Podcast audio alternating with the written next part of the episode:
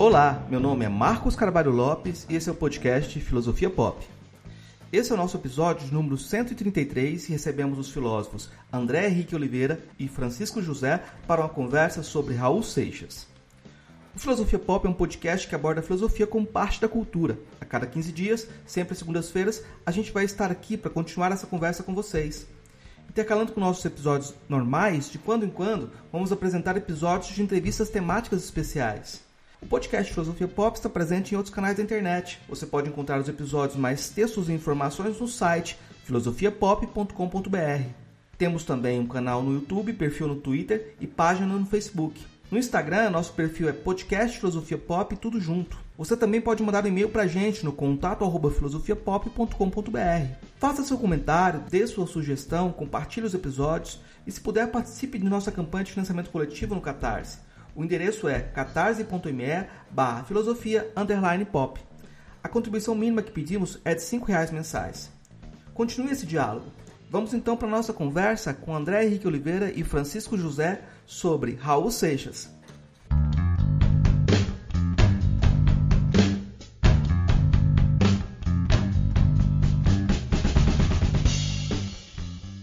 Bem, gente, hoje a gente vai falar sobre Raul Seixas, né? A gente trouxe dois convidados. O primeiro que eu vou apresentar para vocês fala diretamente de Crato, Francisco José da Silva. Ele é doutor em filosofia pela Universidade Federal do Ceará. Atualmente é pesquisador e professor adjunto da Universidade Federal do, Federal do Cariri e coordenador do subprojeto PIB de Filosofia da Universidade Federal do Cariri. Atua principalmente em, em filosofia intercultural, está tá trabalhando com filosofia latino-americana, africana, oriental. Há pouco publicou um livro sobre Hegel, dialoga com a filosofia da religião e tem um vasto conhecimento e trajetória como fã de Raul Seixas, né? Então eu vou abrir já perguntando para o Francisco quem foi Raul Seixas. Depois eu apresento o nosso segundo convidado e a gente vai ver a resposta dele para essa mesma pergunta. É, primeiramente, agradecer o convite né, para participar desse momento, né, principalmente logo em seguida né, a comemoração, a lembrança, né, na verdade, dos 32 anos da passagem transcendental do Raul né, para outra dimensão. É, Raul, eu acho que uma das definições que a gente pode poderia pensar, no sentido de definir Raul Seixas, eu acho que o Raul uma espécie de caleidoscópio de tudo aquilo, de todas as influências que ele recebeu entre o, o, a década de 50, 60 e 70, né, apresentando para nós aí é, muita coisa do que poderia vir no, no, segundo milênio né, da história. Então, o Raul é uma espécie de liquidificador cultural, né? E é essa espécie de loucura, né, uma loucura extremamente lúcida que definiria o Raul nesse sentido. Nosso segundo convidado, Paulo Diato de Teresina, o André Henrique Mendes Viana de Oliveira. Ele é doutor em filosofia pela Universidade Federal do Ceará, mestre em filosofia pela Universidade Federal do Piauí e é professor de filosofia no Instituto Federal de Educação, Ciência e Tecnologia do Piauí. Ele atua principalmente em pesquisas em teoria do conhecimento, filosofia da mente, mas acaba de publicar um livro chamado Raul Seixas é Filosofia. André, então eu vou perguntar para você quem foi, quem é Raul Seixas. Olha, quem foi, eu, eu gostaria de ter conhecido pessoalmente, não pude. Eu tinha apenas um ano de idade quando ele fez, ele pegou o disco voador e, e foi para outro para outra dimensão. Claro que tem a questão pessoal, né, da, da pessoa que foi Raul Seixas, quem conheceu, enfim. Mas eu enquanto alguém que cresceu escutando as músicas do Raul, para mim ele foi e continua sendo uma referência tanto na música quanto no pensamento brasileiro. Na música, eu, eu também tento ser músico, né? Tento tocar e foi é uma influência para mim ainda. E no pensamento, eu acho que foi um cara, assim como o professor Francisco falou, que conseguiu é, fazer uma convergência de muitos raios diferentes aí, o caleidoscópio mesmo assim na, na música popular brasileira, embora ele não pertença à linha, como ele deixou bem claro, né? Que não, não é, a linha evolutiva. Eu acho que essa postura de não de, de deixar bem claro que não não pertence a uma linha determinada, eu acho que isso faz parte também do da maneira de pensar do Raul filósofo, que foi mais ou menos o que eu tentei esboçar nesse livro aí que eu publiquei agora, o Raul Seixas e a Filosofia. Eu acho que esse é um ponto muito interessante, essa coisa de você não querer ser aprendido em qualquer definição, né, também. Qualquer definição que vocês colocam, eu estou um pouco fora dessas definições, eu não quero ficar preso em nenhum movimento ou em nenhum, nenhuma criação de, de discípulos também, porque se você for olhar uh, o que o Raul fez na música, coloca, misturando rock com outros ritmos nordestinos, muita gente fez isso depois. e ele se afasta de todos, assim, praticamente, assim, não, não, não se deixa misturar com nenhum. Eu queria perguntar, já no, perguntando sobre o início do Raul e algo que marca, tá desde do, do, do fim até o início, que é, é a vinculação do Raul com o rock clássico, né?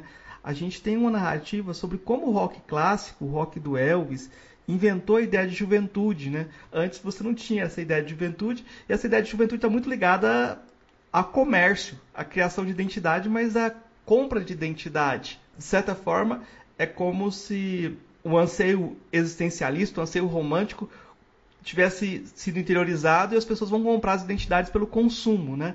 Como é que vocês identificam o Raul nesse jogo da, da criação da juventude, dessa explosão também da ideia de que a gente constrói nossa identidade também? vou começar agora pelo André, depois eu passo para o Francisco.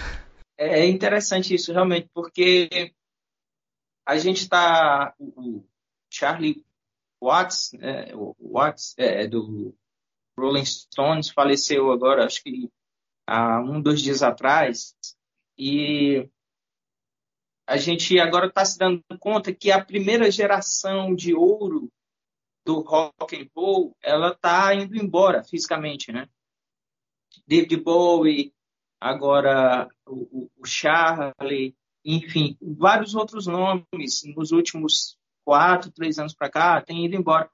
E é a primeira vez na história da humanidade, até onde a gente sabe, que essa geração que se formou lá desde os anos 50 para cá, né, e depois foi envelhecendo, foi ficando, virando avô, bisavô, né, tatuado, tocando rock. É a primeira vez na história ocidental que isso está acontecendo. O Raul foi um cara muito precoce nesse sentido, né? Ele já fez o, o, trabalho dele e, e, partiu muito jovem, né? Muito jovem, para os padrões de hoje e para os padrões até da época também. E agora falando é, é, especificamente da, da trajetória musical do Raul, você percebe que ele, em, em algumas entrevistas, ele se via um pouco inconformado, um pouco desacreditado, sei lá. Quando chegou o rock 80, rock dos anos 80, tem algumas entrevistas que ele fala assim, pô, eu não tô nessa, nessa onda aí, o pessoal tá todo comendo alpiste, tá todo mundo nessa onda de new wave, pop. É, quer dizer, ele tinha ainda mesmo depois de vários anos de carreira, mesmo já próximo do, dos seus anos de morte, ele tinha ainda um impulso assim lá do tanto é que ele gravou o disco lá, Wap Wap Lumba Blapendum, é, é o grito primal do Little Richard. Isso em 87, dois anos antes dele morrer. Então ele ainda tinha aquela aquela verve lá do início do rock porque ele, ele viveu o rock como um modo de se comportar, uma maneira de contestar todo um sistema político, todo um sistema moral. Né? Só que ele percebeu que o rock já tinha se transformado em um produto para vender. Não há problema em você vender o seu produto. O problema é quando você já faz o seu produto desde origem para ser algo para vender, que não passa nada além daquilo, além do, do, do, do, dado a ser consumido, sabe? E então eu acho que nessa trajetória dele teve a época em que ele ficou meio afastado, né? E ele sempre foi um cara muito esquivo nessa questão do, do, do, da indústria fonográfica. Ele queria fazer uma coisa, a, a gravadora queria outra e não, não chegava a um consenso porque ele não queria se adaptar. Então, eu acho que o papel do artista, Raul, nesse, nesse sentido, agora num sentido mais filosófico, né? ele é mais importante até do que o, o, o quanto ele vendeu ou não.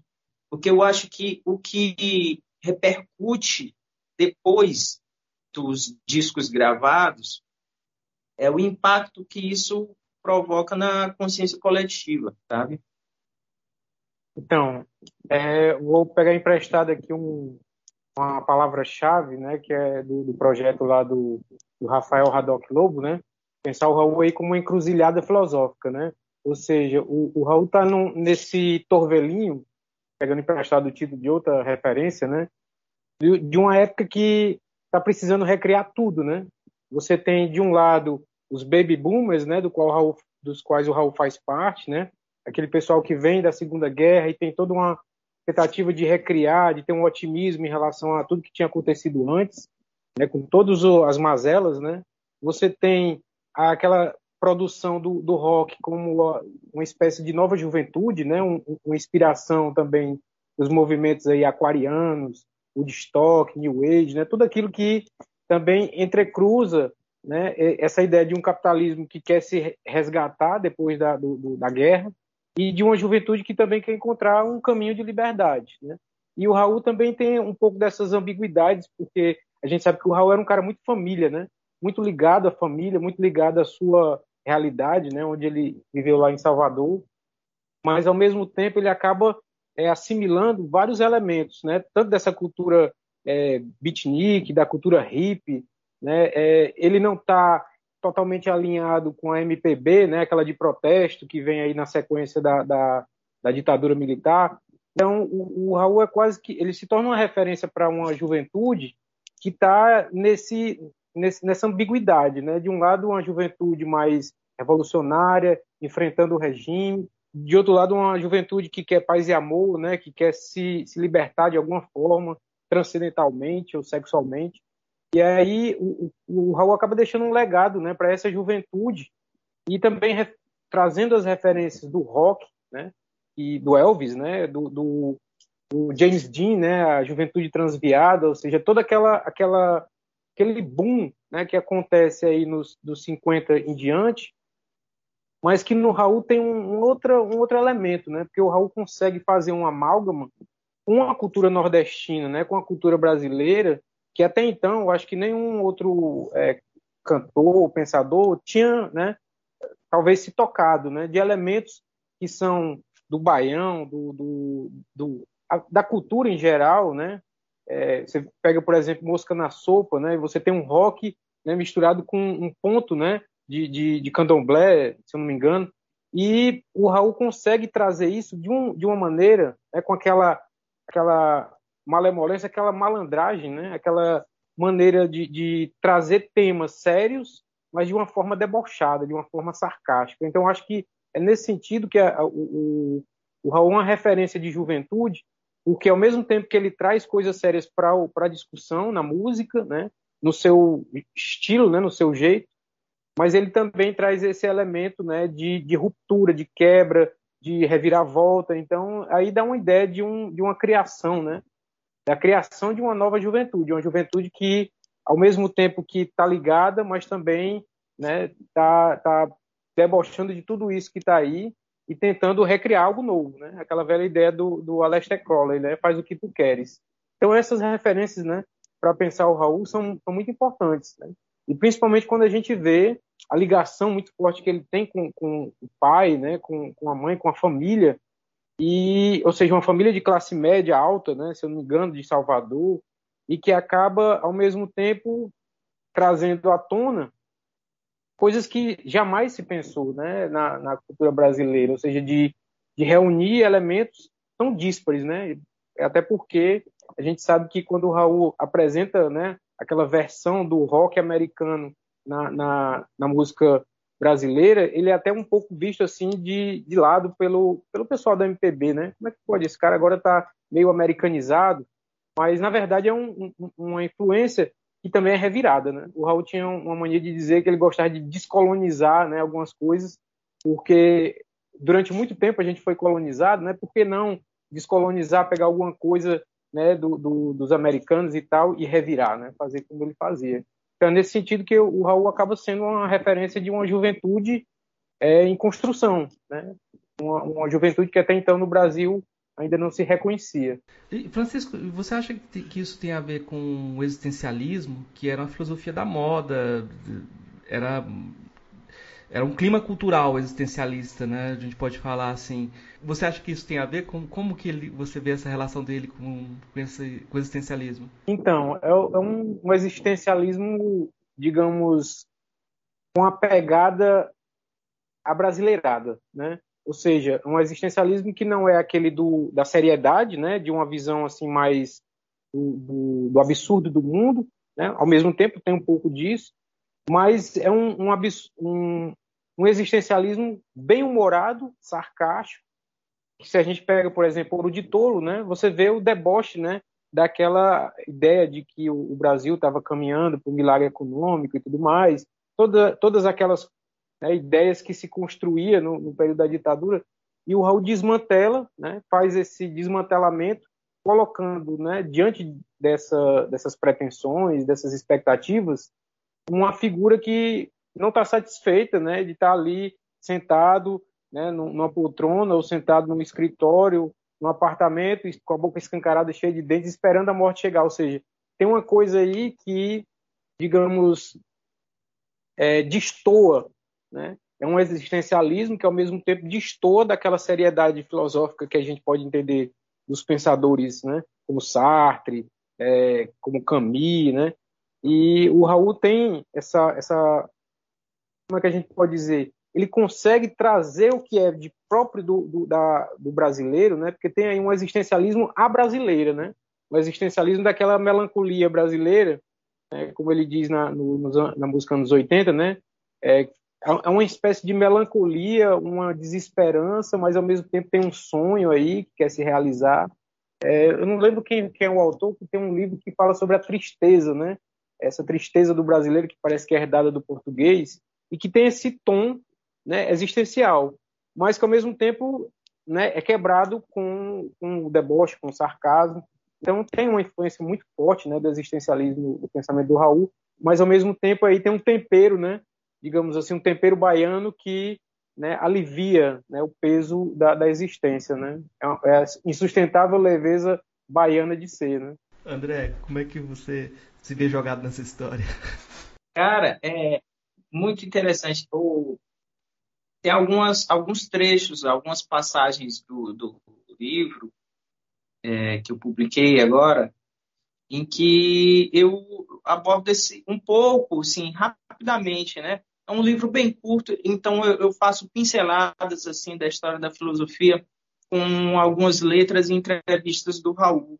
E tem esse ponto do existencialismo. O Raul tem uma letra que, que ele fala: é, se, eu aconteço, se eu aconteço aqui, se deve ao fato de eu simplesmente ser. Né? Eu não me pergunto porque eu já sei que a vida não é uma resposta. É, isso, para mim, é altamente existencialista no sentido sartriano, né? no, no sentido camusiano também. Eu não me pergunto, a vida não é a resposta. É o fato de eu simplesmente eu fui jogado aqui. E agora, o que, que eu vou fazer? Né? E aí ele tem outra letra que, que é muito, para mim, é muito existencialista, que é no fundo do quintal da escola. Não sei onde eu estou indo, mas sei que eu estou no meu caminho. Enquanto você me critica, eu estou no meu caminho. Né? Desde aquele tempo, enquanto o resto da turma se juntava para bater uma bola, eu pulava o muro com o Zezinho no fundo do quintal da escola. Essa música foi, se eu não me engano, foi até regravada pelo Barão Vermelho. E isso é uma tomada de consciência de quem você é, do que você quer fazer. É uma decisão, é uma deliberação, né? Aquela máxima sartriana de que não importa o que fizeram de mim, importa o que eu vou fazer com o que fizeram de mim. Eu, eu acho que isso está bem expresso nessa canção, no fundo do quintal da escola. Então, a, além disso, além dessa, dessa questão existencialista que está muito forte mesmo na, na, na, música do Raul, nessa e em outras, o existencialismo ele não é só uma filosofia individualista, ele tem, ele tem também uma dimensão é, é, coletiva muito forte. Aquilo que o homem decide, ele decide não só por si, ele decide para toda a humanidade, porque a decisão que eu tomo e a ação que eu faço, ela vai repercutir é, até um alcance que eu nem tenho como prever, não tenho como a ação que eu tomo aqui, ela vai ter repercussões. E eu sou responsável por ela e por todas as consequências dela, embora eu não possa nem saber quais são todas as consequências dela. Aquela canção é, é, é, Por que os sinos dobram, nunca se vence uma guerra lutando sozinho, você sabe que a gente precisa entrar em contato com toda essa força mantida que, que vive guardada, o eco de suas palavras não repercute em nada. Quer dizer, e, e a coisa do, da coragem, eu sei que, que você. Enfim, isso aí a galera vai escutar. Mas tem um viés existencialista numa parte da obra do Raul. Tem um, um viés existencialista muito forte, muito forte mesmo. Além desse ponto de vista filosófico, do ponto de vista estético, quando você faz uma, um cruzamento entre rock e baião, um cruzamento bruto, não é o cruzamento tropicalista, não é antropofágico. Eu não eu não estou chamando o Oswaldo de Andrade, né? é, é, mais assim de sentar na mesa e vamos ver o que, é que tem cada um tem a oferecer. Eu tenho o rock, você tem o baião. Vamos ver bem aqui o que do ponto de vista estético é um confrontamento isso, cara.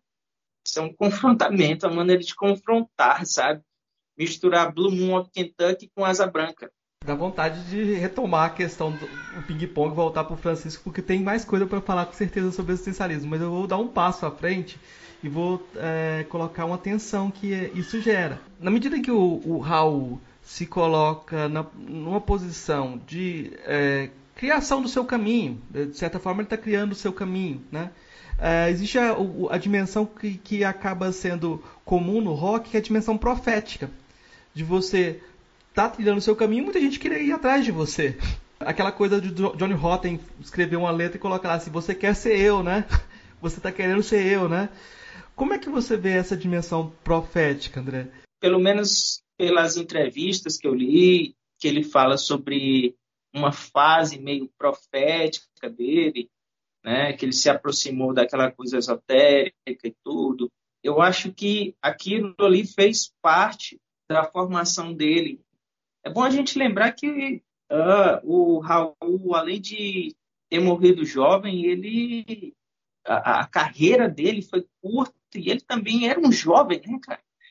Durante todo esse processo de formação, eu acho que esse, essa parte aí é, é, foi uma parte importante dele, da, da, a capa do Gita, né? Como se estivesse anunciando alguma verdade, alguma coisa assim. E aí depois o pessoal estava batendo na porta dele, dizendo qual é a verdade. Aí foi ele disse, eita, agora eu me meti num aqui, né? Eu acho que isso fez parte da formação, mas depois ele se afastou. Agora essa coisa de fazer músicas, a canção, o cantor popular, o astro pop, não precisa nem ter a profundidade filosófica que o Raul Seixas teve, porque a galera já, já procura, já, já vai atrás, assim, como se fosse. E, e isso leva a consequências trágicas, né? Vi de John Lennon, né? O que, que aconteceu? E, mas depois ele se afastou, né? Depois o Raul se afastou disso aí, um pouco, ficou um pouco recluso, saiu, ele viu que não era muito a, a não era um, um, um, lance muito saudável, não, sabe, de tentar profetizar as coisas. Eu acho que foi só um momento. eu penso que foi só um momento, sabe, dele. Assim. Depois ele se afastou disso aí. Francisco, como é que você vê essa relação do, do Raul com a dimensão profética? O Raul ele, ele teve, ele tinha esse medo, né, por conta do, do John Lennon. Ele até falava sobre isso, né, porque realmente ele é como se ele tivesse no, no primeiro momento ele acreditado, né? Só que logo depois, né, mais adiante vem o Messias indeciso, né? Vem aquela coisa que parece que o Raul caiu a ficha, né? Então, que é do, do Metrolinha 743, né? Já mais para adiante. Aí parece que ele percebeu que realmente as pessoas estavam entendendo, não estavam entendendo bem qual era a mensagem que estava sendo né, lançada. E eu acho que, de certo modo, ele, ele dá essa recuada, né, como o André falou, é, porque se você observa a influência muito forte, né, tanto do Gita, né, é, do, do, do, Evangelho de Gita, né, ali do Bhagavad Gita, quanto do pensamento do Crowley, jogam justamente essa, essa batata quente na, na mão do, do, indivíduo, porque não é à toa que quando o Raul coloca na música Gita, ele coloca eu sou, né, como aquela voz do, do, do absoluto falando, é cada um que canta a música, ele mesmo é, né? Então ele está dizendo eu sou, né? O pedreiro está dizendo eu sou, né? O, o cara ali da, da pipoca está dizendo eu sou, o engenheiro está dizendo eu sou, por quê? Porque eles estão assumindo aquela identidade que, que o Raul colocou de uma forma, um, sintetizou de uma forma incrível né, na música Guita, de dizer que nós somos inteiramente responsáveis né, por tudo isso que nós construímos. E, ao mesmo tempo, tem aquela coisa do, do, do Nietzscheanismo, né, que o Raul sempre falava, que o Raul tinha lido Nietzsche recentemente, né, o Anticristo, na época, ele, ele dizia é, essa coisa de quem quiser me seguir, afaste-se de mim, né? siga o seu caminho. Então, essa ideia do siga o seu caminho aponta para esse, esse, esse existencialismo, digamos assim, um tanto egoísta, né? do Aleister Crowley, né? de jogar essa ideia de que faz o que tu queres, né? ou seja, você constrói né, aquilo que você realmente quer ser. Não precisa de se submeter a nenhuma referência externa. Só que isso pegou um tanto, né? E aí a, a presença do Paulo Coelho ao lado da, do Raul dava aquele, aquela aura, né? De misticismo, aquela aura esotérica que ao mesmo tempo havia ali um, um conflito entre os dois, né? Um conflito de vaidades.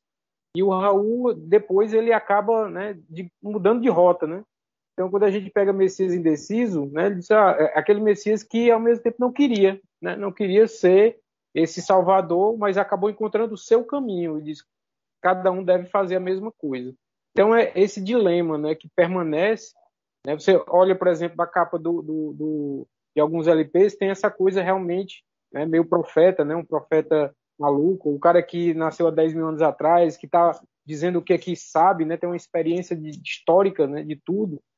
E, ao mesmo tempo, né, nas profecias, vai dizer que está em qualquer profecia que o mundo se acaba um dia. Qual mundo, né? Se tem um novo é um aí para chegar, que mundo é esse que está acabando?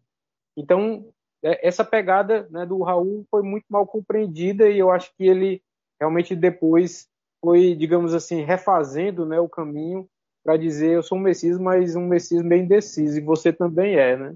Então, seria nessa, nessa linha, né? De um profetismo, um profetismo que não aponta para si, né? Aponta para o outro, no, no, livro né, que dá, dá origem a, Messias Indeciso, que é Ilusões, né, do, do, Richard Barr, ele vai justamente nessa linha. Né? Um cara que é um. O Messias é um cara comum, né, um piloto de avião, que está ali dando a mensagem, mas é uma mensagem para os indivíduos, ou seja, é a mensagem do eu sou egoísta, né? não do vamos resolver aqui como, como coletivo, né, que é, muitas vezes acaba, acaba surgindo né, essa incompreensão. A gente lembra do John Lennon lá dizendo que nós somos mais famosos que Jesus Cristo, né? Foi que gerou, né? No final. Inclusive, assim, eu, eu penso que a, a, aquela música Cowboy Fora da Lei, talvez tenha sido o último grande sucesso do Raul, ela pega essa veia também do, olha, eu não, não quero ser herói, não, né? Eu não quero, inclusive, não quero ser nem prefeito. Pode ser que, que eu seja eleito e alguém vai querer me assassinar. Quer dizer, eu não, eu não quero entrar nessa onda aí de, de ser o salvador de ninguém, né? Embora ele tenha flertado com isso lá atrás, mas é, é, é, depois eu acho que o Raul se afastou dessa tendência aí de, de, de tentar ser, de tentar aportar algum, alguma coisa profética, assim, sabe? Aí vem uma questão que é importante, porque a gente está falando assim, ele tinha isso, depois ele se afastou. Ele tinha isso, depois ele se afastou. Só que a gente pega o Raul, ele é tudo isso. Ele é essa dimensão profética também. E a gente pode pensar até que ponto que ele perde potência quando ele se afasta também desse tipo de discurso, né? Que é uma coisa que, que é, o Raul começa a se repetir também, de certa forma, ou vê que o discurso dele está se repetindo, ele percebe isso também. E, e, quando ele começa a falar dele mesmo e fazendo até uma autocrítica muitas vezes. Nesse sentido, da construção da trajetória dele, eu acho que é interessante pensar nisso na relação que ele teve com o Paulo Coelho. Eu vou perguntar para o Francisco primeiro, como é que foi a relação do, do Raul com o Paulo Coelho, como é que ela marca a trajetória dele, como é que a gente pode fazer diferença, essa tensão que você falou, como é que a gente localiza isso? Cara, isso é um ponto polêmico, né? Porque tem várias, né, várias leituras a respeito disso, né? Tem uma leitura que aproxima até daquela relação é, John Lennon e Paul McCartney, né? São duas figuras que têm uma genialidade, né? Cada um à sua maneira, que tem, também tem as suas, suas, vaidades, né? Então, o, Paulo Coelho, em certos momentos, diz: Ah, eu queria ter feito aquela música, né? E, e o Raul também, todo mundo conhece, assim, a figura do Raul como um cara extremamente generoso, ou seja, o cara que, é, às vezes, a inspiração da música né, era o outro lá e ele vai e coloca como parceiro da música, né? Ele tem, tinha essa, esse caráter generoso, né? E é um problema, porque isso acaba criando esse vínculo, né? Paulo Coelho e Raul Seixas como se fosse a única é, parceria, a única dupla que realmente vingou, né? Mas é claro que tinha o Cláudio Roberto, né? tinha a própria Kika, né? Em alguns momentos como não sei se influência, inspiração, mas ela também dava ali os seus pitacos, né? As suas é, referências para construir a música. Mas assim, eu acho que o, o, a genialidade do Raul era uma genialidade que se bastava mas ao mesmo tempo que precisava fazer esse vínculo, né? trazer né, essa figura do outro para explorar o máximo de si mesmo. Né? Então, alguns acham que o Paulo Coelho não, não seria, né, digamos assim, uma, um, uma figura de, de grande referência na formação do Raul, mas foi aquela figura, aquele tipo irmãos inimigos, né? ou aquela figura que, você precisa do seu lado para ver a sua sombra. Né? Alguns dizem que o Paulo Coelho, o Paulo Coelho diz, né, que levou o Raul para aquele mundo sombrio, né, o mundo ali do esoterismo. O Raul foi atraído pela questão da ufologia, né, quando ele viu aquela revista lá que o, o Paulo Coelho né, é, elaborava. E de, de outro lado, você vê também a, é, é, o Paulo Coelho um tanto, como alguns dizem, né, um tanto fechado sobre si, né, um tanto vaidoso. E assim, é uma relação extremamente conflituosa, né? eles, eles parecem ser grandes amigos, mas ali tem também um pouco de, de polêmica, né? muita polêmica. E, enfim, é, é, é uma seara que é até difícil a gente desenvolver muito, né? porque a gente não sabe dos meandros né? De, dessa relação. A gente sabe que é uma relação também de amor e ódio, né? em certos momentos. Eu acredito que o, o Raul, né, ele teve a vantagem né, de, de, com o Paulo Coelho, conseguir produzir talvez as mais mais é, importantes músicas, né, aquelas que tiveram um, destaque maior, acho que foi o momento também, né, não só a parceria, mas o momento também que possibilitou tudo isso. Mas é, é difícil falar sobre essa relação. André, como é que você vê essa relação? Tem uh, algum livro que fala que eu eu não, não lembro se essa fala é do Paulo ou do Raul, mas eu, eu acho que serve para os dois, assim, que algum deles teria dito o seguinte, é, é o meu inimigo íntimo, é o meu inimigo mais íntimo. É, eu, acho que é, não tem uma maneira melhor de, de definir a relação, porque é o seguinte, o, o Paulo Coelho, ele hoje é um dos escritores que mais vende no mundo, isso é fato, não tem como contestar. O Raul é o artista brasileiro de rock, de música popular, do que você quiser chamar, porque ele tem músicas em todos os, segmentos que tem uma aura mais assim de, de maior alcance né? não tem nenhum outro artista que está com 32 anos que a galera, no dia do falecimento dele, sai para a rua para celebrar e festejar e chorar e fazer tudo, porque, é, quer dizer, os dois são ícones. O Raul, eu acho que ele seria tão conhecido quanto Paulo Coelho no mundo todo se ele tivesse feito a carreira dele toda em inglês. Isso é uma aposta que eu faria, né? Mas ele fez em português. Melhor para nós, talvez. Mas, é, afora essas questões, eu acho que o Raul, como o professor Francisco está falando, ele tinha uma, uma, talvez uma necessidade de compor em parceria, sabe? A, a, a primeira grande parceria que ele teve foi o Paulo Coelho, isso é inegável. Só que depois o Raul compôs músicas belíssimas, músicas muito fortes, muito profundas, em outro momento da indústria fonográfica. Então, se essas outras músicas elas não tiveram o mesmo alcance, né, não é porque elas sejam, do ponto de vista é, é, estético, menores. Não. A indústria fonográfica mudou. No entanto, o Raul continuou compondo com parceiros. Né? E ele teve Cláudio Roberto, a Kika, Mauro Mota, Mauro Mota, que lá no, no o Raul compôs música para Diana, para o Odair José, para o é, Adriane. Então, canções que ele, muitas delas eram com parceiros. E aí, eu não sei se eu estou arriscando demais aqui falar isso, mas eu acho que tem compositores que compõem melhor, sim. Talvez seja essa generosidade, é, talvez seja isso. Eu acho que isso vai muito do artista, vai muito do artista. O Paulo Coelho não é músico, é onde eu sei. Então, o, se o Raul compunha com ele, era para sugar vampiricamente, no bom sentido, alguma coisa que ia fazer a canção crescer. O mais importante era a canção e não o, o, o, o, compositor ou a compositora. O mais importante era a canção. Eu acho que o artista ele preza pela obra, né?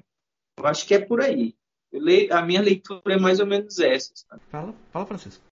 Eu lembro do Gonzagão, né, que também tinha algumas parcerias e mas a, a, construção estética né, que, o, que o Gonzagão fez né, do baião, um, juntando aqueles elementos né, do, do, da zabumba, do triângulo, né, da sanfona, toda a construção que ele foi elaborando, né, e as parcerias lá com Zé Dantas, Humberto Teixeira, aqui de Iguatu, aqui vizinho, né, e construiu né, essa, esse monumento né, que é o Baião. E da mesma forma o Raul e, e outras parcerias que o Raul tem, né, que o Raul tem parceria com Elvis Presley, se a gente pensar bem, quando o Raul faz aquele chamego, né, do, do, da música americana, né, do rock americano com o baião, ali é praticamente uma parceria, porque ele, ele reconhece ali que existe um, tem uma coisa muito próxima, né, como ele, ele falava, né, tem um, um gingado, um chamego, né, tanto no rock lá do Elvis, quanto no baião do Luiz Gonzaga, por isso que dá para fazer essa, essa junção, essa, esse amálgamo, né, então o Raul tem parceiros que nem, nem sequer ele conheceu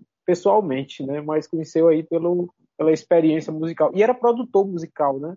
Era mais um trunfo, né? Que inclusive fez com que o Paulo Coelho aprendesse como é que fazia uma música, né? Naquele modelo é, é já enlatado pronto para o mercado, né? Digamos assim. É, eu acho interessante essa ideia de uma tensão, né? Que vocês, os dois destacaram a ideia de um inimigo íntimo, o um amigo íntimo que está próximo e está tensionando, porque muitas vezes a gente fala que a filosofia é feita entre amigos. Entre amigos, entre aspas. Você tem que ter pessoas que tenham a capacidade de você dialogar. A gente precisa de um contexto de conversação mínimo e talvez no ambiente brasileiro a gente não tenha muito disso, né? Então, se você consegue ter um, um inimigo íntimo para te impulsionar, eu acho que seria uma coisa boa. Já pensou? Você faz um texto, alguém te responde, você pode responder ele. É, na filosofia seria interessante, a gente não tem muito isso.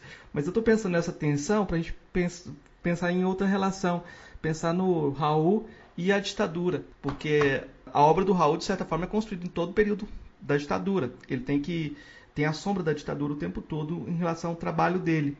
Como é que vocês veem a relação do Raul com a ditadura? E essa questão hoje, ela ganha um outro sentido. Né? No momento atual, perguntar isso é perguntar também sobre a relação do rock com o conservadorismo. Né? Não tem como fugir dessa questão. Aí eu vou começar com o André. É, infelizmente, essa é uma questão muito pertinente para a gente. Olha, eu particularmente eu fico muito contrariado, para não dizer triste, quando eu vejo o pessoal do rock assim com conservadorismo mais que conservadorismo, né, cara? Reacionarismo. O pessoal tem muita gente reacionária, parece que não. Meu Deus, onde é que estava o ouvido desse pessoal? Que não... Parecia que estava lá no show e não ouvia nada. Mas, enfim, o, o Raul realmente, é toda a obra dele foi cerceada por isso, né? eu, eu, eu não gosto muito da coisa assim, do, do, daquele papo de que ah, tem que ter um sistema ou um esquema assim que restringe a liberdade, que, que seja opressor para o artista ficar mais criativo. Eu acho isso assim muito perigoso, sabe? Isso é muito perigoso. Agora, é, de fato, se a gente for pegar a história da música, principalmente do rock, dos anos 70 para cá, eu particularmente vejo uma decadência do ponto de vista estético, do ponto de vista de conteúdo. Assim. Quer dizer, o que, que, que, que o pessoal está fazendo nos últimos anos, 90 para cá, 2000 principalmente para cá, parece uma coisa assim de apartamento, parece que está todo mundo com, chorando dor de cotovelo no seu apartamento, não faz uma música de protesto, porque perdeu música de protesto, não existe mais música de protesto, não existe, não existe o deboche, o sarcasmo que o Raul tinha. Eu acho que isso tem a ver também com, com um esquecimento parece que as gerações que vêm parece que esquecem as anteriores aqui, não sei o que, que acontece, enfim, mas isso é um, é um tema muito, é, muito complexo para a gente falar em pouco tempo. Mas eu vou compartilhar uma, uma experiência aqui que outro dia assistindo um vídeo de um canal, é o Meteoro. Ele colocou um, um vídeo lá, toca Raul e reza. Né? Raul Seixas, o teólogo. E eu achei muito interessante que eles, eles colocam uma foto lá de um documento lá da censura da música Música na Sopa. Né? Toda música tinha que passar lá pelo serviço de censura e tal. E aí tinha um relatório e o cara dizia assim, apesar do mau gosto do, do compositor, não sei o que, não sei o que, mas dizia que, que a música não tinha problema nenhum, a música não tinha nenhuma mensagem, não tinha nada, né? Foi sua música que pousou na sua sopa, foi sua música que pousou para lhe abusar, não adianta me detetizar por nenhum você mata um e vem outro em meu lugar. Então, quer dizer, isso não tem mensagem política nenhuma. Então, quer dizer, a galera é burra, né, cara? A galera altamente burra. E o, o Raul, desde o primeiro disco, sai do primeiro disco solo dele, até o último, até o Panela do Diabo, que é o último disco, ele estava o tempo todo criticando o regime, sabe? Todos os discos tinham alguma música, no mínimo, que criticava o regime. Só que passava. Algumas eram detidas, tipo o check-up, que ele falava dos remédios que ele tomava. Tipo o Rock das Aranhas, que falava de uma relação lésbica. É, é, é para você ver como eu acho que a gente tem que prezar muito pela inteligência. Por isso que eu fiquei muito feliz em ser convidado para o podcast aqui, porque eu acho que a inteligência é algo que nenhum sistema político pode roubar da gente. E eu espero que esse momento aqui sombrio passe logo. Eu não sei nem mais o que falar. Por favor, me ajude. Francisco, ajuda o rapaz. legal porque essa burrice da, do, dos ditadores, dos autoritários, ela é milenar, né? E parece que não vai acabar, não, ela só se supera, né? Cada momento a gente vê essa burrice se tornando cada vez mais, mais arrogante, inclusive, né? É uma burrice audaciosa. Né? Lembrando que o, o falou em, em, ditadura, eu lembrei do, do livro do, do amigo Paulo dos Santos, ele escreveu o livro A Mosca na Sopa da Ditadura Militar, Censura, Tortura e Exílio, que foi justamente 73 e 74, né? 73, o ano que eu nasci, né? E depois, quando o Raul faz sucesso, manda buscar, né? O, o Raul de volta para dizer, ah, agora você, né? É, é, um, é, um, patrimônio nacional, né? Por causa de Guita e tudo mais. O interessante é que o Raul, né? Nessa lida com a, com a ditadura, o Raul era o tipo do cara que corroía por dentro, né? As músicas eram corrosivas mas ele não precisava fazer militância né, política no sentido partidário ou de movimentos para causar esse efeito. Né? É quase que como se fosse um outsider. Né? Você tinha os movimentos ali organizados, os músicos e tal, que faziam aquele enfrentamento, claro, que é, é extremamente, foi fundamental nesse momento né, de confronto, de resistência, né, como Caetano, Chico, etc. E fizeram né, aquelas músicas que a gente já tem como grandes referências né, de enfrentamento a, a, esses regimes burros e autoritários, mas o Raul trabalhava numa outra pegada, né, nessa pegada mais dos bastidores, né, digamos assim, onde a música é corrosiva sem parecer corrosiva. Né? Você coloca num, num programa é, musical infantil, em 1983, a música Plact Zoom, quando você tem ali o, um texto do Proudhon, né, um texto do anarquista sendo colocado ali em rede nacional é uma sacada incrível, né?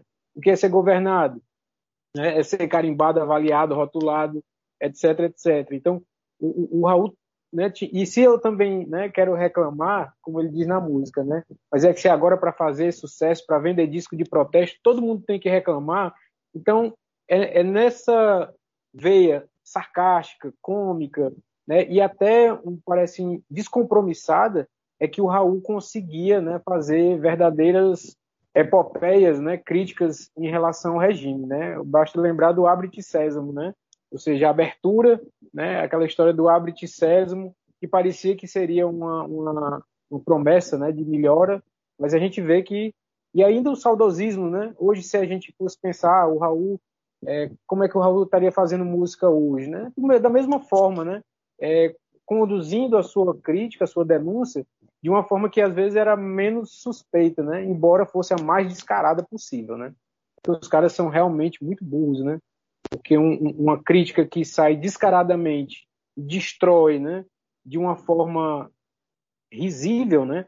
Porque o riso, vocês sabem, né? O, o riso tem esse poder, embora muitos falem que a comédia é um tanto reacionária, mas o riso também desestabiliza, né? Não é à que o, o, a ideia lá do, dos deuses, né, da Grécia, eles vão acabar sendo desacreditados no período que a comédia está no auge, né? É quando até o Hegel diz que é, é quando o grande pan, né, é, cessa, né? É quando a comédia está no auge. E o, o, que a gente vê na, no rock atual é essa, eu acho que é uma, não sei se é uma timidez ou se é uma, uma falta de autoestima, né? Em que o, o pessoal do rock parece que se se entregou aí para essa esse bom vivan, né, que é, é curtir aí o que o capitalismo está oferecendo, né, todas essas benesses para quem já está lá no topo do sucesso e dar de, de, de costas, né, é, é para quem está ainda enfrentando ali nas periferias que está enfrentando né, tudo. Aí quem é que vai ocupar esse espaço? Não vai ser tanto o rock, mas vai ser o rap, o funk, né, que vão trazer uma pegada aí mais de confronto mesmo, né, inclusive moral. É, só para finalizar essa fala, é lembrar que o, o Raul em alguns momentos era censurado porque a música tinha uma censura política, em outros momentos era censura moral, e até ele brinca com isso, né? Quer dizer, aranha pode ou não pode, né? E aluga-se pode ou não pode. Então tinha momentos que a questão era sexual ou moral, tinha outros momentos que era política. E hoje a gente vê, né, também volta esse, essa visão reacionária e conservadora, principalmente do âmbito da, da sexualidade, né? Na política nem parece que nem tanto, porque os caras é, realmente fazem uma antipolítica, né, no final das contas. Eu acho que tem um aspecto interessante que talvez esteja relacionado com essa ideia de riso, que é como o Raul resiste a ser épico. aquela coisa que o Tom Zé fala, essa mania do compositor brasileiro de ser tão sério, de falar tão sério, de querer ser. Então toda a ideia de MPB tem uma ideia de construir o Brasil, a ideia de brasilidade. E o Raul, de certa forma, ele está tá sempre se esquivando disso e mostrando que esse projeto não vai dar certo. Quem está nessa está numa furada, inclusive, né? Porque que essa terra tá para vender, ou no, no, último disco, que ele fala que no, no, no final das contas uh, os militares estão voltando e os bandidos vão se, se casar com beijar os mocinhos e a coisa vai continuar. É como se a utopia da democracia, da democratização, nunca fez a cabeça do Raul também do sistema político, parece, né? Como é que vocês veem essa relação dele é, em termos políticos gerais? Ele pode ser visto como um anarquista, individualista? Como é que, em que prateleira é possível colocar o Raul? O Raul não cabe na prateleira, Francisco? É, é uma questão né, bem, bem difícil, mas eu, diria que o Raul é um, um anarco espiritualista desbravador de outras propostas né, políticas. Porque, assim, não sei se essa definição tem alguma coisa a ver, mas se você pega, né, é, eu acho que dialoga muito na, na, obra do Raul essa coisa do anarquismo, né, dessa descrença, dessa esse desinteresse pela política tradicional, né, que a gente já, já conhece, né, que ainda permanece, embora, né, é, com o pensamento do Crowley, né, aquela ideia lá do faz o que tu queres, da, da vontade, né, do, da liberdade, o Crowley dizia que vinha para acabar com as religiões da escravidão e instaurar uma religião da liberdade.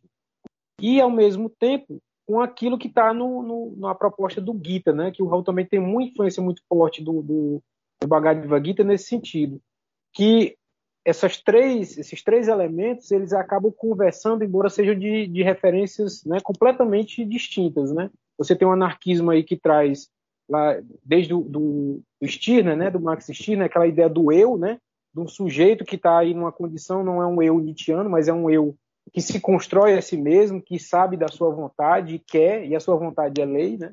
Do outro lado, você tem um Crowley, que aponta para faz o que tu queres, né? Faz o que tu queres há de ser tudo da lei, ou seja, de uma positivação da vontade do indivíduo. É um individualismo, mas né, ao mesmo tempo é um individualismo que reconhece que o outro também tem vontade e o outro também tem direito a ser livre.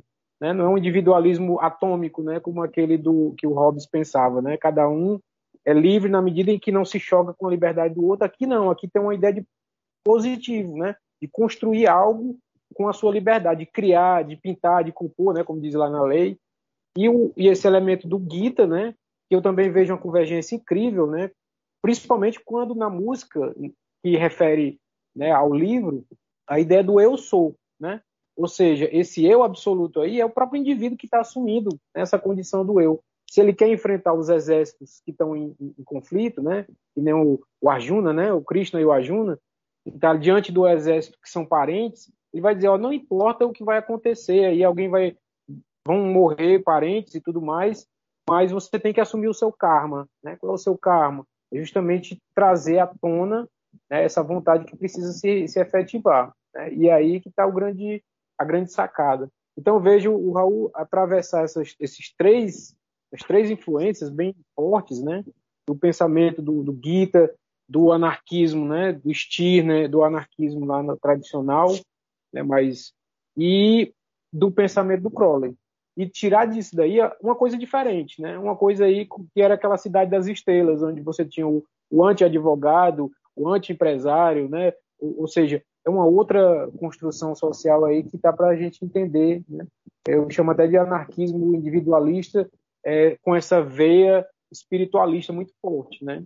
Não sei se isso dá conta do recado, mas. Eu vou te pedir para explicar uma coisa com mais detalhe que você citou algumas vezes, que é a, é Gita e essa relação com Bhagavad, Bhagavad Gita que você colocou da, da lutar com os irmãos. Queria que você explicasse melhor, porque talvez nosso ouvinte não, não conhece, então. Então, o, o Gita, né, o, o Bhagavad Gita, né, que significa o canto do Senhor, né, o canto do, do, do Supremo, né, é outra tradução, é um trecho né, um pequeno trecho de uma epopeia hindu né, é, chamada Mahabharata, né, que é a epopeia dos grandes Bharatas. Né? Bharata é o, é o nome na verdade, da Índia, né, Bharat. Então, essa epopeia trata justamente das origens do povo da, da Índia.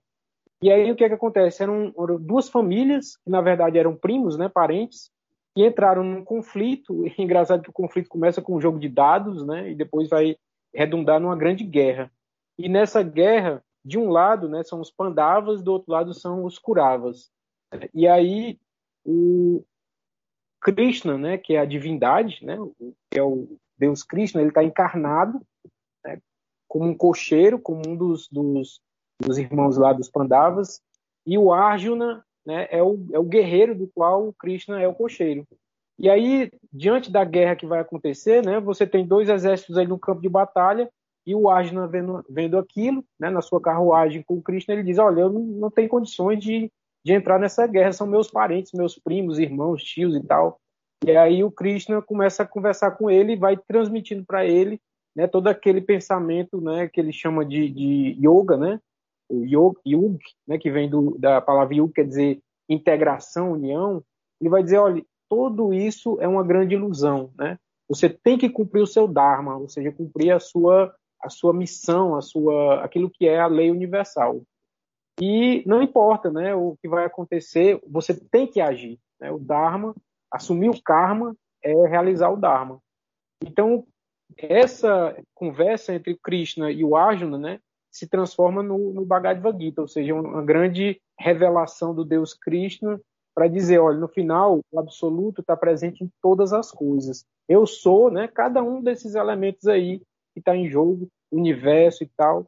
E aí, quando o Raul pega essa música, né, pega essa, esse canto, né, transforma numa música, ele acaba fazendo cada um que canta assumindo essa condição de eu, né, o eu maiúsculo, né, eu também sou, né, eu sou isso aí. Então você se reconhece nesse, nesse compromisso de se realizar. E vamos, digamos que a grande, é, o grande projeto aí é de realização do indivíduo, né, autorrealização é, nessa forma aí que vai aparecer. E aí o Crowley, né, vem só para digamos, coroar tudo isso que o Raul já tinha como referência, né? André, como é que você vê essa dimensão do, do Raul é, de não ser épico? Como é que você vê ele politicamente? Politicamente, eu acho que se a gente for tentar classificar assim, de forma mais mais tradicional, digamos, talvez a gente possa classificar como anarquista, só que, mesmo ainda classificando com, com, como anarquista, eu acho que tem alguns, alguns detalhes, alguns meandros aí que fica difícil, porque é, o Raul, como artista, e aí, assim, vou puxar um pouquinho aqui para a filosofia nietzschiana. Eu acho que o, o artista é um tipo, em termos de caráter, digamos assim, que por ser artista não ele não pode simplesmente se submeter a um padrão. Ele tem que ser egoísta, é, em certo sentido.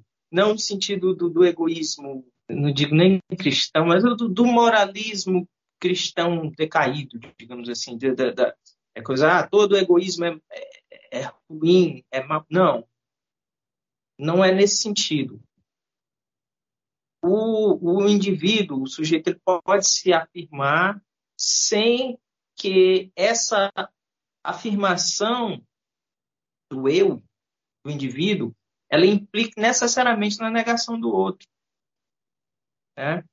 Tem, tem canções assim que eu acho que ele dá chave para isso. O, é, querer o meu não é roubar o seu, pois o que eu quero é só função de eu. Inclusive, se eu não me engano, essa canção Eu Sou Egoísta, né?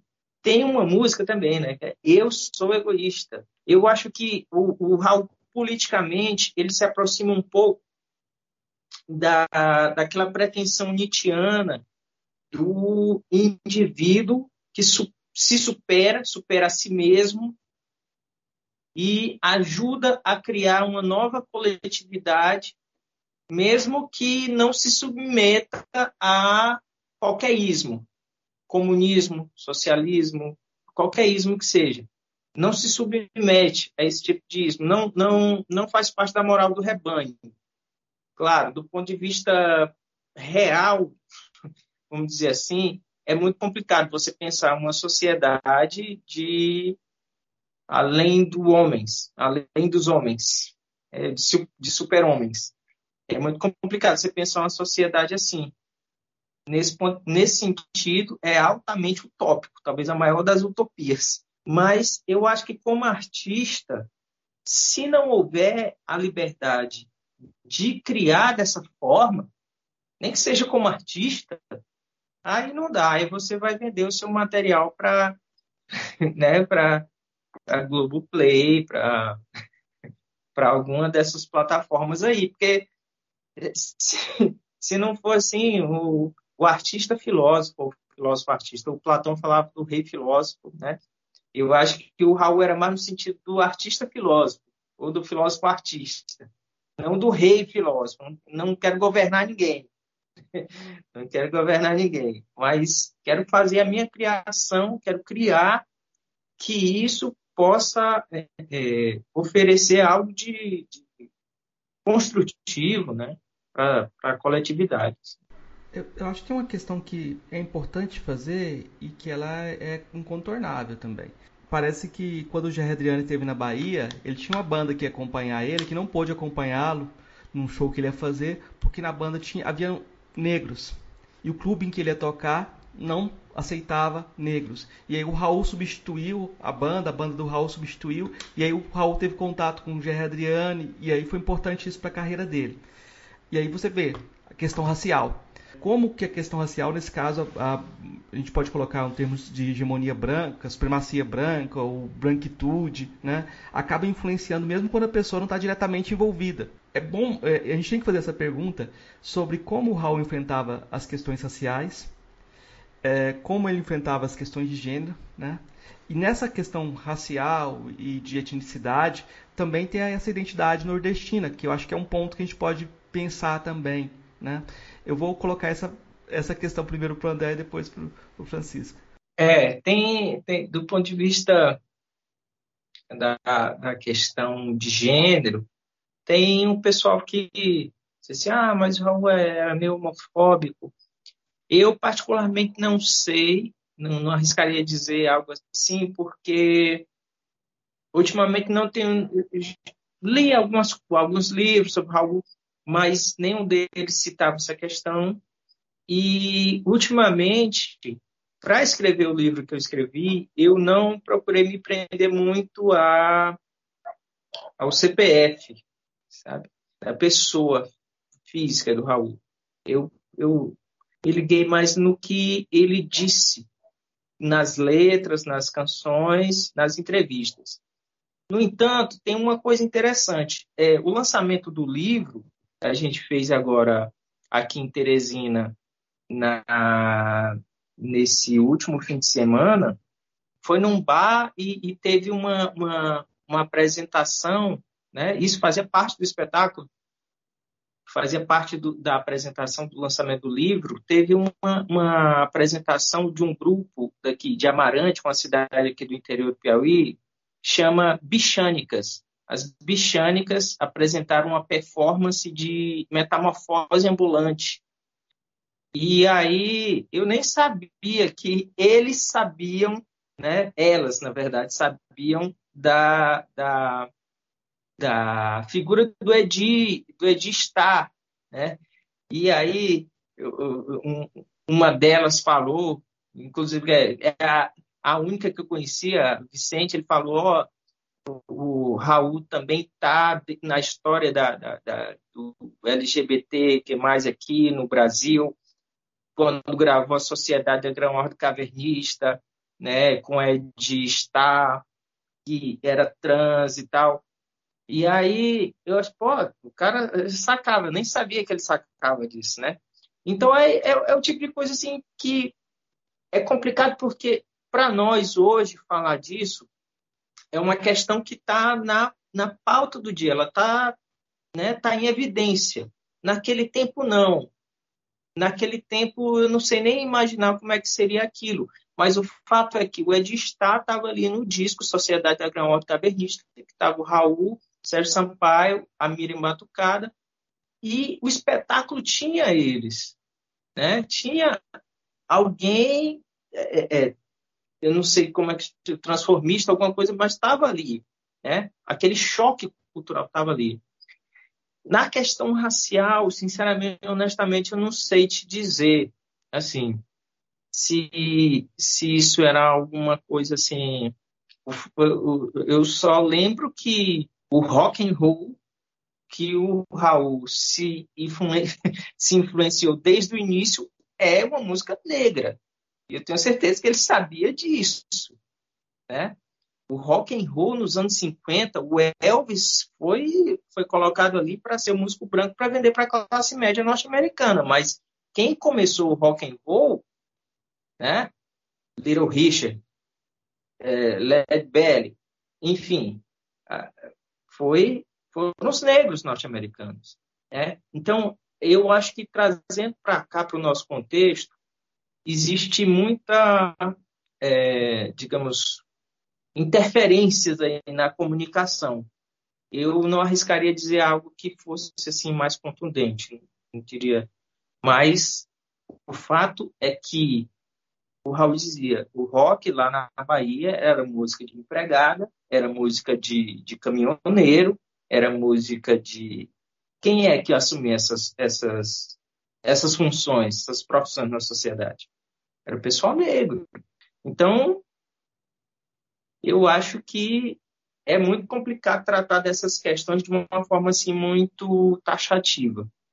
Eu acho que só um, um, elemento que faltou que você comentar, que é a questão da, da posição dele como nordestino, né? porque de certa forma ele se apropriar do rock com sotaque, eu acho que tem uma, uma, marca aí que, que é muito importante também, né? Quando a gente pensa em xenofobia também, ele ataca isso diretamente, né? É, com certeza. O, olha, eu vou até citar o nome aqui de um, de um colega aqui de Teresina, que é o professor Wilson Serai, professor de, de física. Ele tem um projeto muito grande assim, de, de valorização da cultura nordestina, do Luiz Gonzaga, principalmente. Ele, ele é, aqui, pelo menos na região, é o cara que mais tem coisa assim do Luiz Gonzaga. Tem uma palestra que eu vi uma vez ele falando assim: vamos lá, vamos, vamos tirar do, do. Vamos pensar aqui, vamos tirar do Nordeste, aliás, vamos, vamos tirar do Brasil a literatura que veio do Nordeste. Aí ele começa: Augusto dos Anjos, é, Jorge Amado, né? aí é, é, Ariano Suassuna. Ele vai, ele vai citando, vocês vão pensar o, a, o tanto de nome que vão, vão tirar aí da literatura. Aí vamos pensar na música.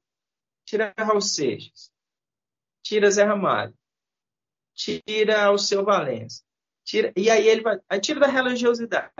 Quer dizer, se você tirar do Brasil os nomes da literatura, da música, da religiosidade, da cultura de forma geral, olha, eu não vou nem dizer que vai fazer tanta.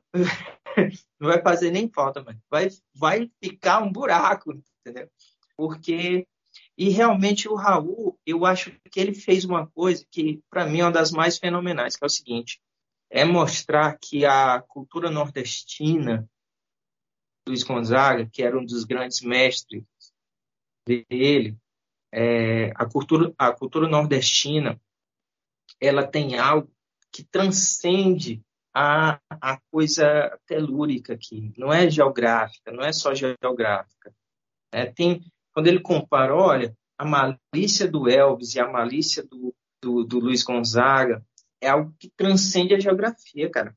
E, e aí e ele cruza Blue Moon com asa branca, né? E faz uma versão, um country lindíssimo, belíssimo de asa branca em inglês.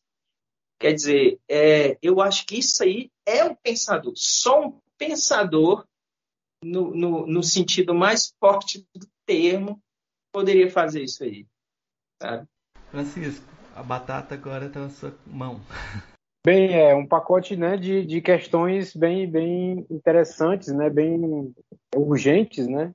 É, se a gente pega na perspectiva do Raul como pessoa, né, no contexto, né, um, é, é de família classe média, né? Uma, uma condição, né? Família, pessoas brancas, né? E tudo mais. É, se a gente pega nessa perspectiva, né? O Raul está dentro desse contexto, né? Na Bahia, embora esteja na Bahia, mas a gente sabe que de certo modo a Bahia é a branquitude ainda, né? Predomina muito ferozmente, né? com toda, com todo o, o os elementos da negritude que a gente conhece pela música, né, pela ginga, pelo o candomblé e, e, e, vários aspectos da cultura, mas a gente sabe que do, nas estruturas de poder, de representação, né, é a branquitude que predomina. Mas, ao mesmo tempo que há esse, essa perspectiva, né, o Raul acaba, digamos, trazendo à tona os elementos que ficaram né, marginalizados a partir da sua música, né? Ficaram marginalizados na sociedade, mas a partir da música do Raul, a gente vê via tona como o, o, o, André falou, né, a questão do rock, né, o rock como música negra, o soul, né, o jazz, o blues, estão presentes também na música do Raul.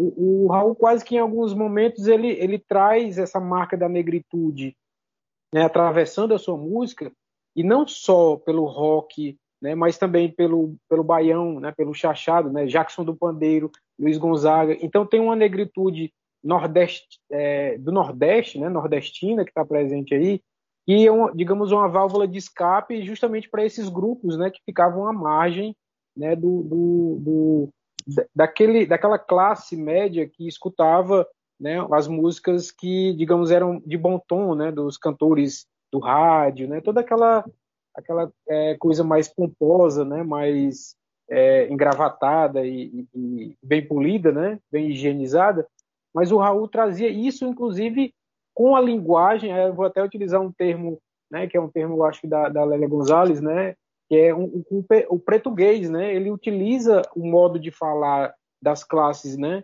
mais baixas do, do, da população, né, ele vive, né, o Raul fala o português que não é o português padrão, né, nas suas músicas, ele faz isso como deboche, ele faz isso como é, uma forma de romper, né, com esses padrões que eram também da música de protesto, né? As músicas eram feitas dentro do, daquela norma culta, muito bem é, elaboradas, sofisticadas, e o Raul irrompe com uma, linguagem completamente, né? Uma linguagem das ruas, uma linguagem marginalizada, uma linguagem também dos negros, né? Assim como se a gente pegar o rock americano, ele tem, né? Essa veia, inclusive na no modo de cantar, né? No estilo do, do rock, no modo de, de, de como os spirituals, né? Como o soul, né? Então, você vê na música do Raul esses elementos que estão presentes. E sem falar também do, da questão do, de gênero, né? Embora o Raul seja né, homem, né, hétero e tudo mais, com todo aquele, aquele esses elementos, e, e na, a nossa época tem consciência, né? Nós vivemos numa época que há o reconhecimento dessas, dessas situações, dessas condições. Naquela época, embora não houvesse ainda o reconhecimento total né, das, da, das opressões, né, do, do, dos privilégios e tudo mais, mas existiam válvulas de escape, né, de um certo modo não pelos movimentos, que o Raul não fazia parte dos movimentos, nem do movimento antirracista, nem do movimento feminista, nem estava ligado a outras vanguardas, pelo menos até onde a gente sabe, né?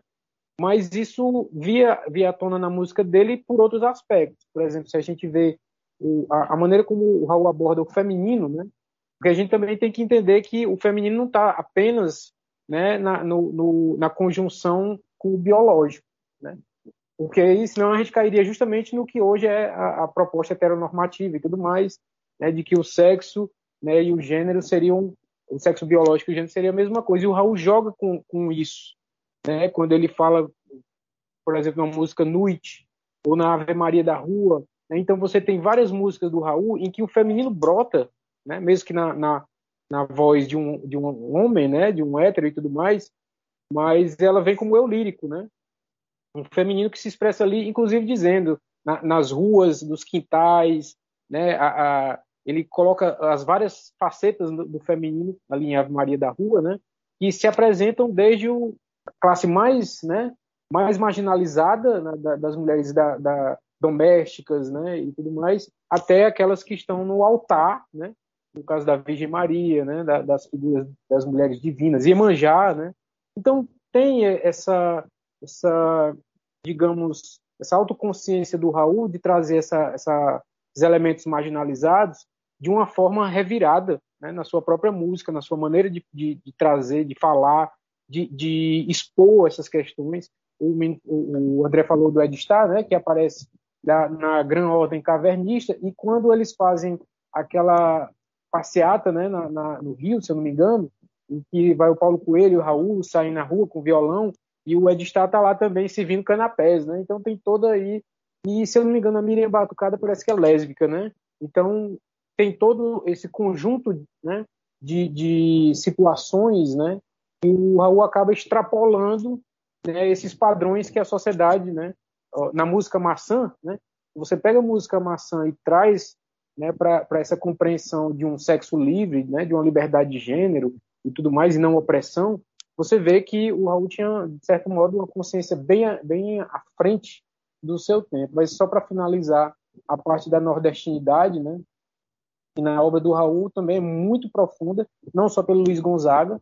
Se a gente pega, por exemplo, a música Os Números, ali é um cordel né, tal e qual, né, feito com a métrica, com a rima perfeita do cordel que a gente conhece. Inclusive com aquele ritmo bem nordestino, né? Mas não só isso, porque o, o Raul traz essas referências, né, da mística nordestina que a gente sabe, né, do Caldeirão, a mística de Canudos, né, a mística do Antônio Conselheiro. Então isso está presente também na música do Raul, né? Ele é um, um, místico e ao mesmo tempo revolucionário, né? Se a gente pensar assim, é claro que é, são estereótipos, né? Mas se a gente pensar, isso aparece na música do Raul com uma força muito grande, né? Quando ele fala lá no, no, naquele baião, né? Que, que luz é essa que vem vindo lá do céu, né? Brilha mais que a luz do sol. E, ou seja, tem também aí uma, uma pintura do sertão, né? Uma pintura do Nordeste, né? Que, que é na, na música do Raul transparece também muito forte todas as influências, né? A gente sabe de Augusto dos Anjos, né? Que era uma influência muito forte na, na no pensamento, na obra do Raul. Então, a todo momento isso está presente, né? no jeito de falar, na, no, na maneira de se portar, nos, nos oxente, bichinho, né? Então, tudo isso que também é, é a nossa, nossa marca, né? digamos assim, de, de, de fala, de música e de referências, né? Estão todas ali presentes, às vezes a gente nem percebe, mas está muito forte, né? Isso. É, o repente, né? a música do, do repente também tem no Raul, você pega a música As Aventuras. Pronto. As Aventuras de Raul Seixas na cidade de Tó, né? Então você vê ali o, o repente, né? Tal e qual, mas atravessado aí por esses outras as outras influências. Então nesse sentido é que o Raul, né, nesse turbilhão, né, de questões, o Raul tem muita coisa a, a dizer né, e, a, e, a, e a referenciar para nós. O importante é que a gente não olhe com um olhar um tanto anacrônico, né? E muitas vezes sem, sem perceber esses, essas nuances, né? É, eu, eu, só queria registrar que a, a, o experimento de pensamento do André não me agradou de jeito nenhum, que eu sou goiano, tá? Se Goiás não existisse, o saldo eu não sei qual seria, não quero nem pensar nisso. Qual seria o resultado para a cultura brasileira? Francisco, a gente vê que o Raul também pauta o pensamento constantemente. Então, quando começou a pandemia, o pessoal lembrou de o dia em que a Terra parou. Olha só, a Terra parou, o Raul já tinha previsto isso. E aí eu queria pensar o Raul nesse contexto nosso, em que a gente está vendo tantos roqueiros reacionários também. Há pouco tempo atrás, o Marcelo Nova deu declaração sobre as máscaras, reclamando das máscaras, exigindo, querendo a liberdade de andar sem máscara essa liberdade absoluta que faz parte do discurso autoritário que está no poder atual, inclusive. Né? Essa liberdade que não respeita nada, nenhuma autoridade. Por outro lado, a gente vê o Paulo Coelho atuando de uma forma sensacional também, né? Assim, apoiando o, os grupos que lutam contra o fascismo, etc.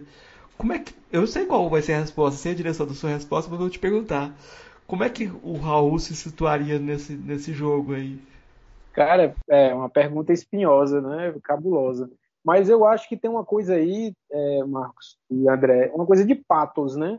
É aquela história do existe um patos, né, no sentido grego, de que muitas figuras, por mais que tenham informações, né, que tenham conteúdo, saibam da ciência e tudo mais, parece que elas, elas com esse patos, né, com essa paixão que acaba criando em relação a uma determinada posição, deixam né, o, o, restante das coisas de lado. Né?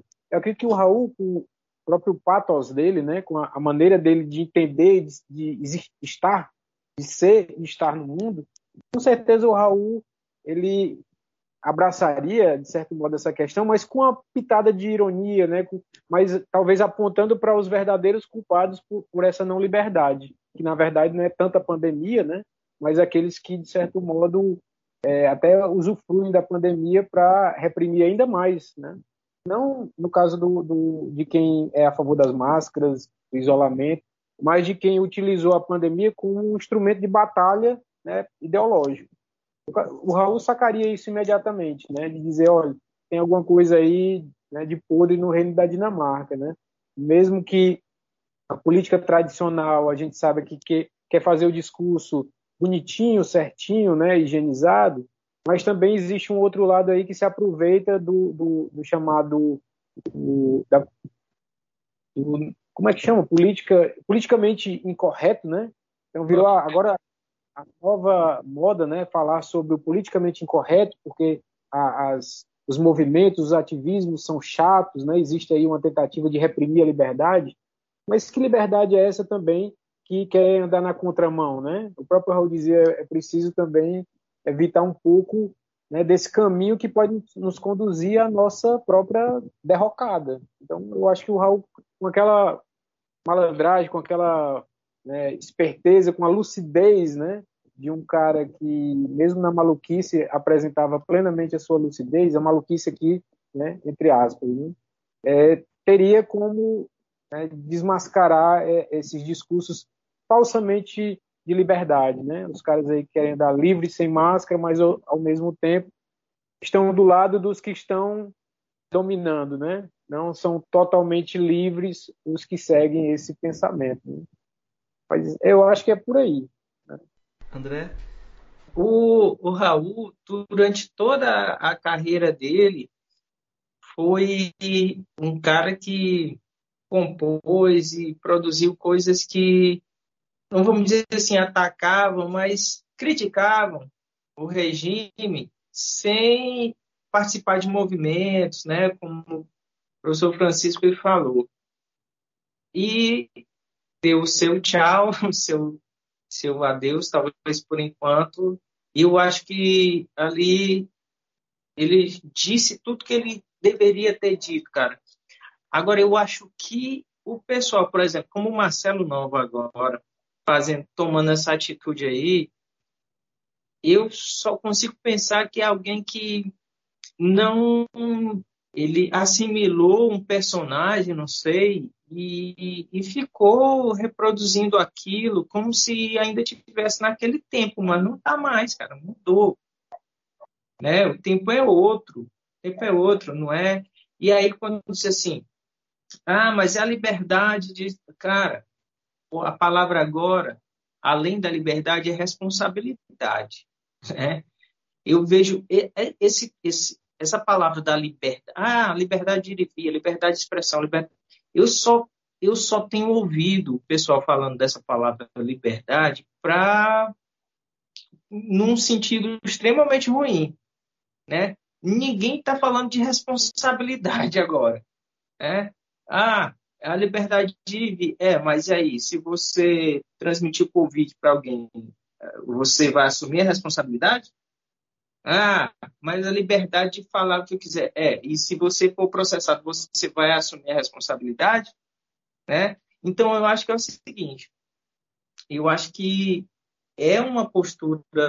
Eu, do Marcelo Nobre, eu acho que ele não, não sacou, não entendeu. Sabe que o tempo é outro, o tempo é outro, e na verdade está meio anacrônico aí. Ele está contribuindo para uma volta do que ele não queria. Não sei. É, eu arrisco dizer isso. Enfim, isso toca a questão do, do reacionarismo, né, cara? Do, do, de boa parte dos roqueiros.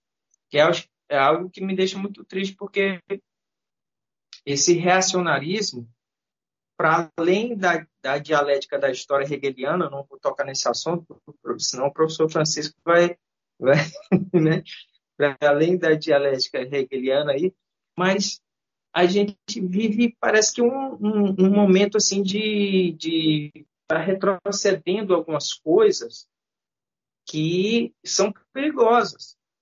São perigosas, sabe? Inclusive, é, o pessoal que tenta retroceder nesse sentido usa termos liberdade, família, é, a, a democracia. Como é, que, como é que eu vou defender a democracia pedindo o fim da democracia? Então, né, por favor, vou chamar o, o meu professor é, meu antigo professor de lógica aqui na UF, o, Gerson Albuquerque, para ver se ele, se ele dá um jeito aí nessa, nessa coisa. Chamar o filósofo para resolver não vai dar muito certo, não. Já estou te avisando. Esse negócio de, da filosofia na esfera pública. Esse negócio, eu, eu escrevo bem, eu vou ser um bom político, não deu certo. Já tentamos. Já tentamos. É, e os filósofos, existem uns filósofos aí, candidatos, diversos, inclusive. Na última eleição a gente teve dois candidatos filósofos, né? Então talvez tenha uma, uma, relação. E outros que são reis filósofos também, que querem chegar no poder como rei filósofo. Né? Mas eu, eu acho que a gente está chegando no final da conversa, assim, eu acho que a gente já fez um caminho bom, tem muita coisa para conversar. Por exemplo, eu acho que o Raul vê que ele, ele oferece uma espécie de máscara de Sócrates todo mundo que pensa filosofia como forma de vida faz o seu próprio Raul Seixas e pode responder as questões e se relacionar, inclusive, usando Raul Seixas. Pode, pode fazer uso, né? E eu acho que outra questão, outro tema que eu acho que é muito interessante, seria muito interessante, seria pensar o Raul e o, as drogas, o Raul e o álcool, né? A filosofia e esses temas, como o professor uh, Daniel Lins pensou em relação a Deleuze, a Bento Prado, né? Uh, a relação, eu acho que tem um caminho muito interessante também para a gente conversar sobre o Raul, talvez pensando nessa responsabilidade que ele tinha, que ele sabia que estava escolhendo o caminho dele também. Tem essa dimensão também. Mas eu vou partir já para as três perguntinhas finais que eu faço para todos os convidados. Eu vou perguntar primeiro para o André, depois eu pergunto para o professor Francisco, é, que são perguntas que pedem respostas mais curtas, mas você responde como você achar que é suficiente para responder, tá? A primeira pergunta é aquela talvez mais simples de todo o jogo. Uh, o que é filosofia, André?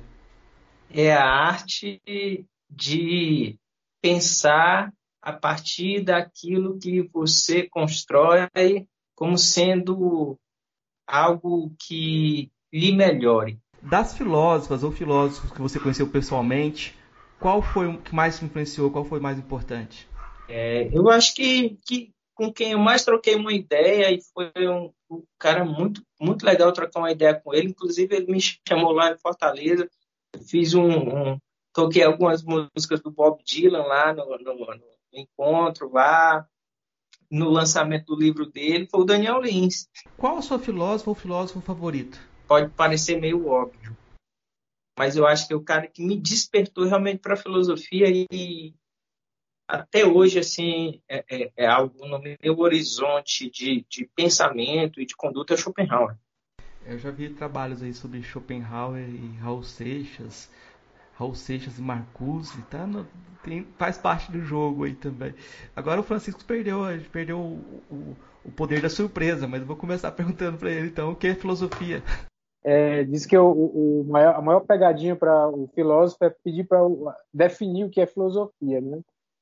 Cara, assim, eu vou, vou utilizar aqui uma, uma, uma frase que é ao mesmo tempo uma reviravolta. Eu digo que é, é, filosofia é a liberdade na forma do pensamento e o pensamento se efetivando na liberdade.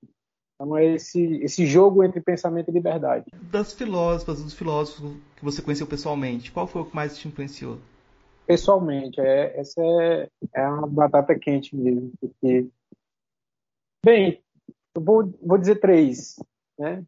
Um, um deles é um dos, dos primeiros professores que a gente teve na UES, que é o Reginaldo, Reginaldo Costa.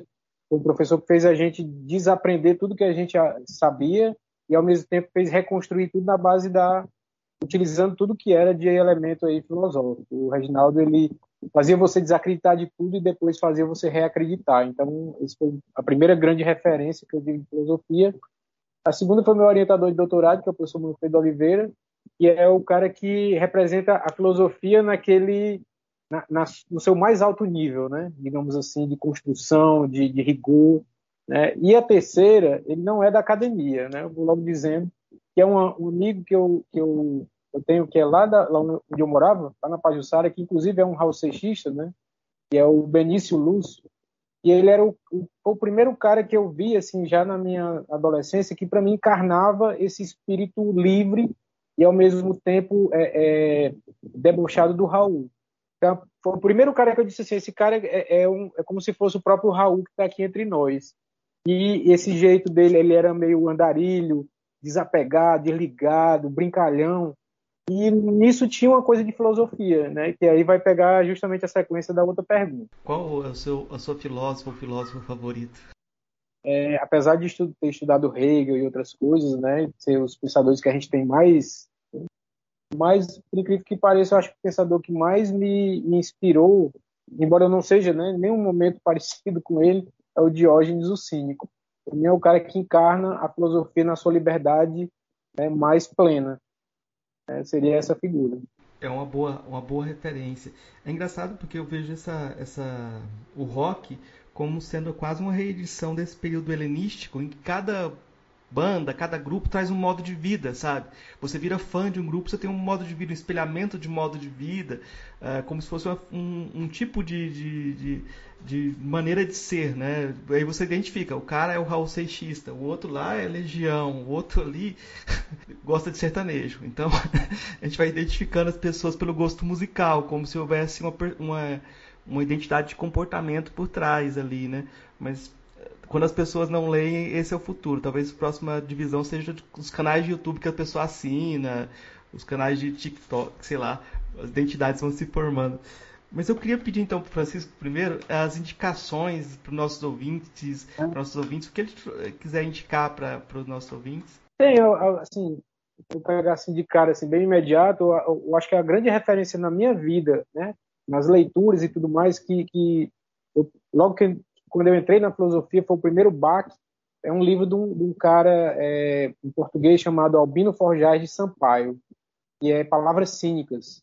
Cara, é escrito em forma de cartas, são oito cartas, se eu não me engano. Esse livro é demolidor. Ele, é, o cara vai de Nietzsche, niilismo, ceticismo, Schopenhauer. É, ele, ele faz, é, na verdade, são cartas em que ele fala sobre a vida. Cara, Vale a pena, vale a pena. André, que você traz de indicação pra gente? Posso fazer três, né? Claro, pode fazer quantas você achar.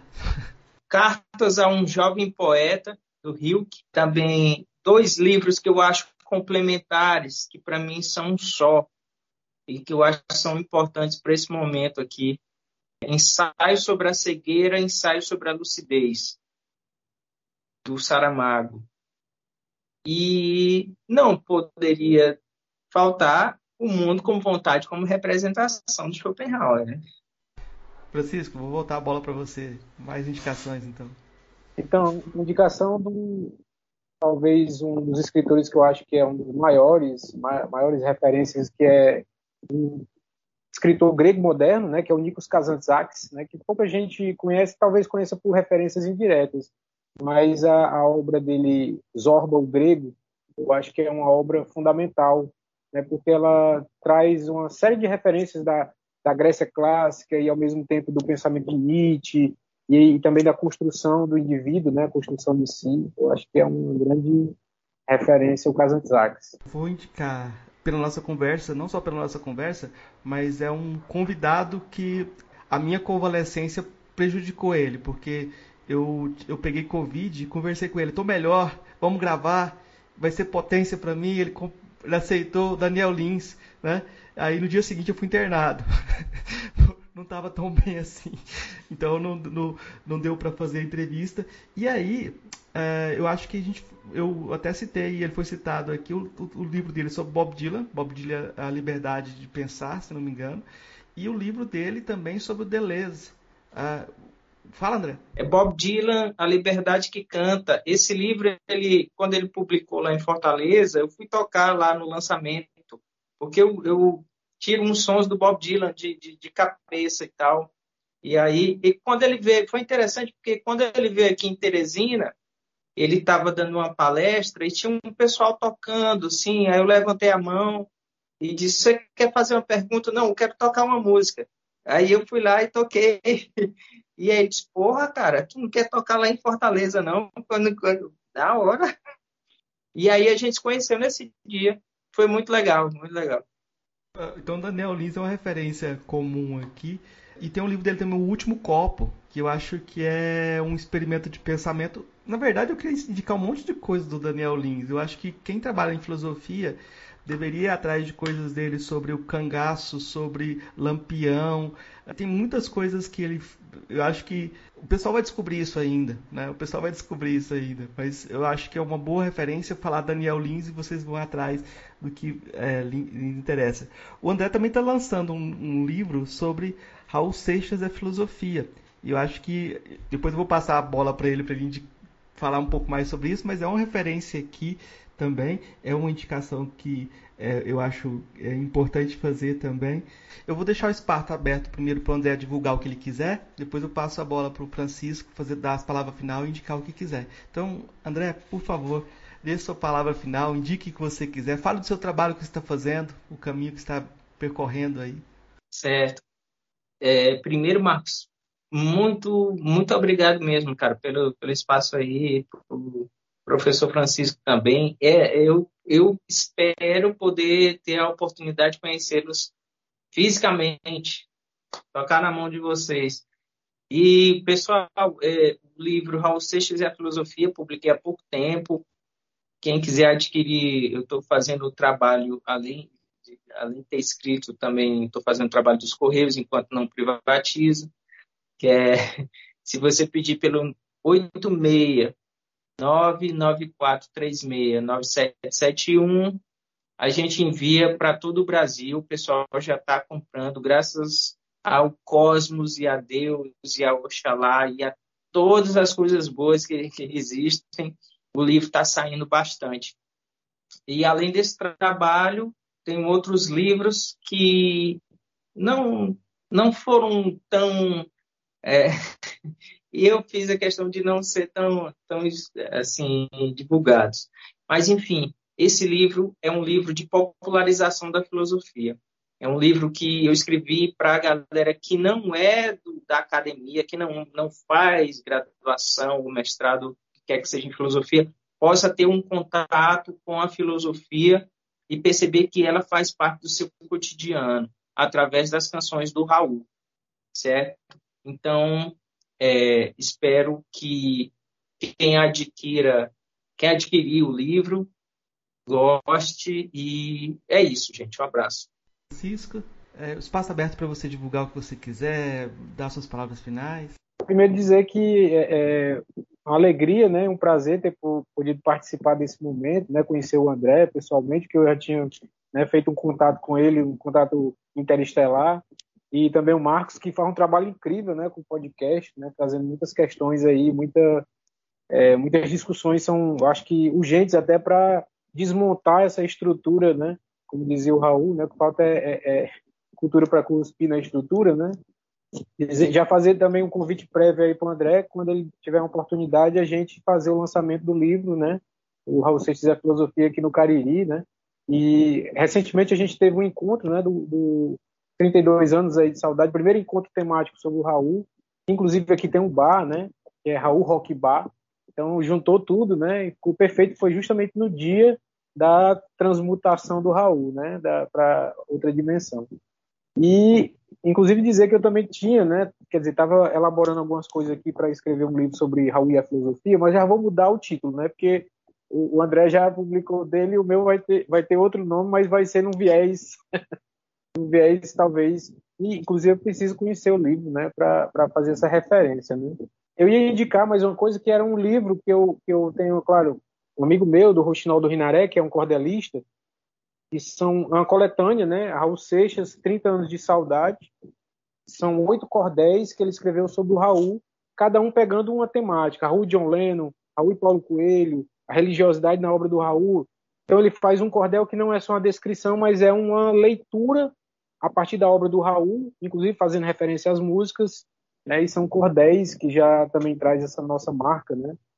E dizer que é, também estou lançando esse, um livro, né, que é, foi a minha dissertação de mestrado, que é sobre Hegel, né, cristianismo e positividade no pensamento do jovem Hegel, não é o velho, mas o jovem, né? Então é um Hegel mais né, libertário, que, embora não seja, né, talvez tão hegeliano, eu sou mais para dialético do que para hegeliano mesmo. Quem quiser adquirir o livro também é só entrar em contato aí nas redes sociais, no Facebook, no...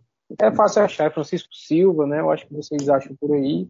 Dizer também que aqui no Cariri a gente faz, a gente tenta fazer um processo de descolonização da filosofia, né? Trabalhando com outras temáticas, né? Discutindo essas questões, né? Tem a ver com o raul-seixismo, com a, a cultura nordestina, é, sei lá, com a cultura oriental. Então, a gente tenta fazer aí um, uma colocar a filosofia de ponta cabeça. Não sei se isso vai dar certo, mas vai plantar alguma coisa daqui daí para frente. Né? E mais uma vez agradecer o Marcos aí pelo, pelo convite, né? E dizer que a gente está à disposição para outras conversas, principalmente se for, né, com esse viés assim mais despojado, né, e, e, sem muita firula, né? Eu acho que às vezes tem muita muita firula na, por aí na, na, academia.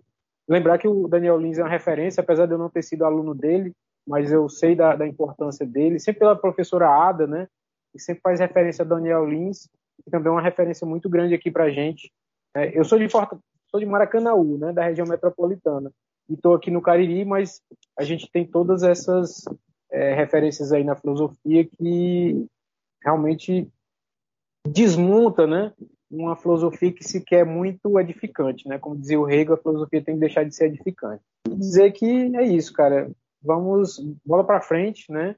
cada um seguindo o seu caminho, vamos todos nos encontrar lá na frente. Eu queria só agradecer o André, o Francisco, e eu, eu, vou fazer só um comentário que eu acho importante fazer, que o primeiro capítulo de livro que eu publiquei foi em 2005, sobre Cazuza. Depois eu escrevi um livro sobre a Legião Urbana, eu publiquei em 2012, né? Mas eu percebi que esses textos, esses temas de cultura brasileira, o que, que acontece? A gente publica, a gente não tem com quem dialogar na academia. Eles ficam, so, ficam publicados e ninguém lê, ou quem lê não comenta, porque não é da academia, não faz esse jogo. Então, a, o podcast é uma tentativa de forçar diálogo dentro da academia, ou trazer gente da academia para fazer um diálogo que mais gente vai ouvir. Mas é um grande problema que a gente não tem um ambiente de diálogo na, na academia brasileira, porque a gente tem os inimigos que não são tão íntimos assim. As pessoas não dão tanta bola pra gente, nem para falar mal. Então, se bem que eu já, já, já teve uma tese de doutorado falando mal de mim e do Charles Feitosa pela filosofia pop. Uma tese de doutorado em, em educação, a pessoa pegou e falou que a gente trivializava a filosofia e transformava a filosofia em um produto de autoajuda. E usou Foucault no final para falar da biopolítica, que a gente fazia parte da biopolítica. Eu fiquei encucado porque eu escrevi sobre Foucault também, eu sei ler Foucault também. As pessoas podiam ter pegado meu texto sobre Foucault para citar também para chegar na conclusão. Então, fala, Francisco. Só uma coisa que, eu acho fundamental também fazer referência, né, o fã-clube né, do Raulzito Rock Club de Fortaleza, do qual sou sócio e tudo mais, e que vem fazendo um trabalho incrível, né, o, o, o Raulzito Rock Club. O presidente é o Jorge Lima, né, amigo da gente, que eu conheci em 99, mas o, o fã-clube é de 90, né, ou seja, ele, ele, ele criou o fã-clube dia 21 de agosto de 1990. E ele é um, um, cara que tem um contato com a família do Raul, né? Ele, ele é compadre do Plínio, né? Do irmão do Raul. E é um cara que faz esse trabalho que a gente eu acho que tem que fazer referência mesmo, que é o trabalho do legado cultural do Raul, né? Porque às vezes tem uns fã-clubes que ficam mais naquela coisa da tietagem. E o Jorge ele é um cara que está preocupado sempre em fazer do fã-clube um espaço de divulgação de ideias. Então, todos os eventos que ele promoveu, alguns eu participei, sempre tem esse, esse, essa marca de, por exemplo, trazer o cara que publicou uma dissertação sobre Raul, uma tese de doutorado na história, na antropologia, na filosofia. Eu acho que ele já fez contato aí com o André, né? E é, essa essa é, essa coisa que está faltando, né, também na academia. Não que o Raul tenha que se academizar, né? Se academicizar, sei lá, se, é, se a palavra é essa. Mas eu acho que a gente tem que colocar o Raul dentro da academia para ele fazer, né, também lá o, o a mosca na sopa. A academia, academia, né? a academia tem que se Raul seixizar um pouco. Exato. Então é nessa pegada, né? Nessa pegada que a coisa também vai descolonizando né, a, a moda do, do Raul. O, a, me perguntaram outro dia, mas e se fosse hoje, né? Como é que ficaria aí a influência do Raul? Mas, cara, eu penso o seguinte: deixa tocar a música do Raul, deixa o Raul fazer a música, porque a música, por si só, ela, ela já faz o, o, processo todinho, né? Quem escutou o Raul sabe, né? Agora tenho muito Raul Seixista aí dando para trás, meio reacionário, mas a, a semente né, foi plantada, né? Como o Raul diz, né? A, a minha, o meu legado eu deixo para vocês, a minha lucidez, né? Então vocês é, fazem o resto. E é isso. Tá certo, gente. Muito obrigado. Acho que foi uma quem chegou até aqui, ouviu nossa conversa até aqui, tem, tem muita coisa para comentar. Então comenta aí, dá um, um feedback para a conversa. Eu agradeço então todo mundo que ouviu também, todo mundo que participou desse diálogo e até a próxima.